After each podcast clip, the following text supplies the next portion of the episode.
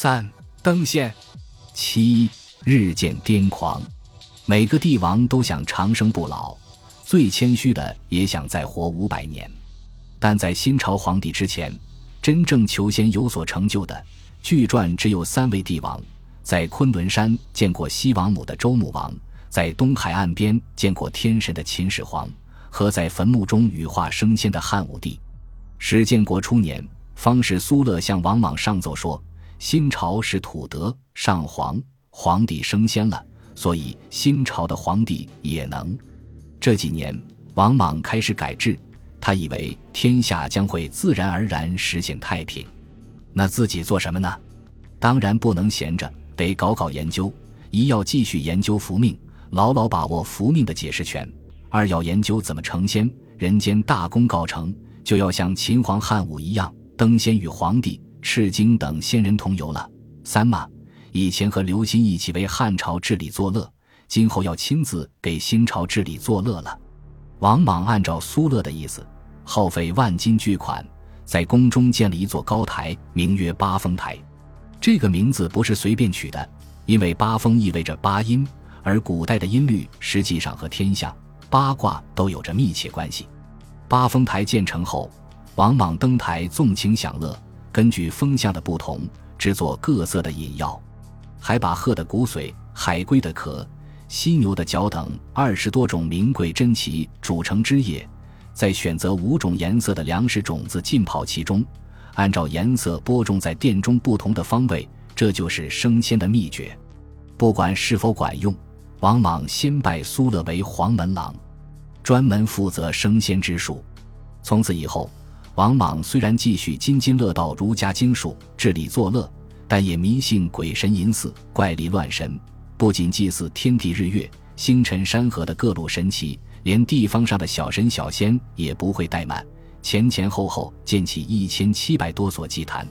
祭祀的时候，各类祭品有三千多种，还不乏大雁、锦鸡、麋鹿等珍禽。王莽如此虔诚，但不仅没有升仙，到始建国天凤两年，一个令他极度忌讳的灾异报了上来。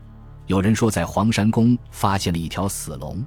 还是条黄色的死龙，据说当时有万人奔走围观，场面宏大。他们不纯粹是好奇，而是这几年改制、缴税的压力越来越大，边疆战事也连年不断，大家对王莽有怨言。围观黄龙死，潜台词就是盼望王莽去死。这和当年秦始皇在位时，天上掉下一块石头。写着“始皇帝死而地分”是同类的灾异，所以王莽坚持说这是谣言，命令搜查谣言的始作俑者。众多官吏使者搜寻多日，却没有找到源头。至于这条龙是不是真的，是别的动物尸体，亦或的确是谣言，就无从知晓了。雪上加霜的是，黄龙事件后不久，他最宠信、一度想结为亲家的立国将军孙建去世了。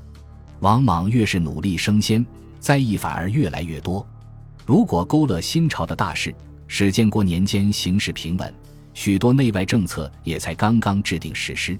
但这些政策的后果，到史建国天凤年间开始显现，形势一年比一年危险。绿林、赤眉等义军就是在史建国天凤后期兴起的。到史建国帝皇年间，形势急转直下，昆阳大战失败后。即糜烂不可收拾。史建国天凤三年（公元十六年）初，关东连续降下大雨雪，导致这年秋天流民四起。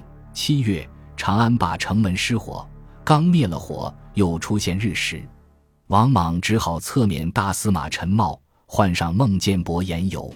十月，王禄堂的朱鸟门突然发出奇怪的声响，连续几个昼夜不停，守门的卫士。路过的官员惶惑不已，不知道这个灾异意味着什么。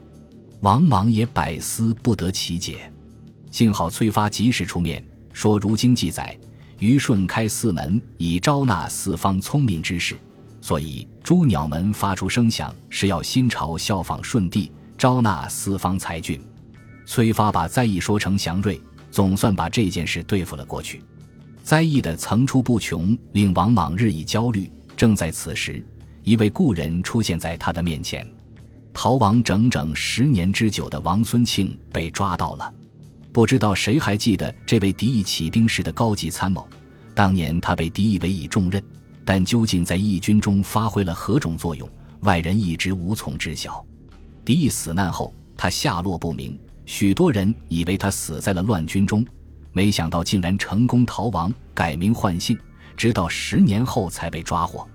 王莽被灾异惹出的一腔怒火正无处发泄，见到这位故人，不禁回想起他踌躇满志、万民拥戴、祥瑞迭出、弹指间翟义军破人亡的美好往事。他打算好好借助这个故人，让朝野回忆起新朝奠基之前的天命和辉煌。对待王孙庆，王莽不需要治愈使者，他下令让主管诊断的太医、负责器物制造的上方。以及擅长屠宰的屠夫一同前来。太医精通人体脉络和五脏，上方了解工具制造，屠夫擅长解剖。难道让他们审讯人犯？不，王莽的兴趣是在王孙庆的身体上探究一番人体的奥妙。在古代，人的身体被看作一个小宇宙，五官、五脏、五窍都与天地、季节、四方有关系，而经脉更是玄妙。屠夫先将王孙庆剥皮解剖，太医仔细度量他的五脏，上方则把竹子削成极细极长的竹针，一点一点插入王孙庆的经脉，观察竹针的走向，以判断经络的布局。王莽严肃命令太医做好记录，说是将来可以治病。有人据此推测，王孙庆很有可能是被活体解剖。不管推测是否为真。这种解剖方式一定会把人吓得心惊胆战。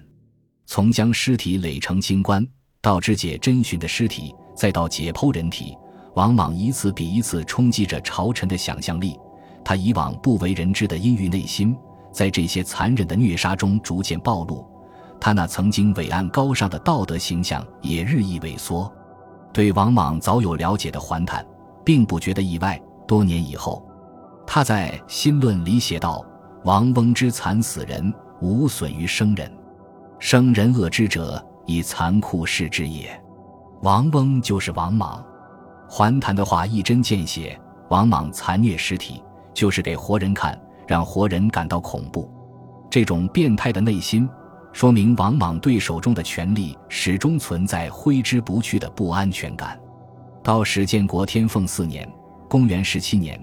因为前几年先后用兵西北、西南边疆，已陷入战事的泥沼，与西域的关系也彻底断绝。天下的反叛此起彼伏，号称绿林的队伍声势尤其浩大，新朝的形势越来越差。王莽勒令地方官或剿或抚，自己思来想去，觉得还是要用老办法验胜。按照当时的观念，对军队验胜就要采用北斗。从天象看。北斗星拱卫北极星，随着季节的变化，斗柄指向不同的方位，就好像居于北极星的天地在指挥战斗。因此，军队出征之前要祭祀太一，祭祀所用的灵旗上会有北斗星，斗柄指向哪里，就寓意哪里的敌军会被打败。王莽曾铸造过类似北斗星的大铜勺，在大臣死后赐给他们，比如甄邯死时就下葬过一把。但那时主要是说北斗拱卫北极，所以赐给臣下。但这次不同了，皇帝决心铸造一座厌胜敌军的大勺子。这年八月，正是最热的时候，王莽亲自到长安城南郊主持铸造工作，文武百官、侍卫禁军浩浩荡荡跟着他。微豆以铜为主，但加入了五色石，大概是五种颜色的矿石，或是丹砂。白矾、雄黄之类，总之铸成了一个二尺五寸、大概五十到六十厘米长的合金铜豆，模样大概是像勺子，也可能像熨斗。王莽希望它具有荡涤敌军的威力，就命名为微豆。只要出门，司命孔人就要背着微豆紧紧跟随。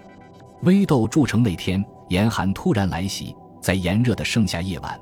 跟随王莽驻跸在南郊简陋住处的百官人马，竟然有人和马被冻死了，又是灾异。王莽的心头掠过一丝阴影。本集播放完毕，感谢您的收听，喜欢请订阅加关注，主页有更多精彩内容。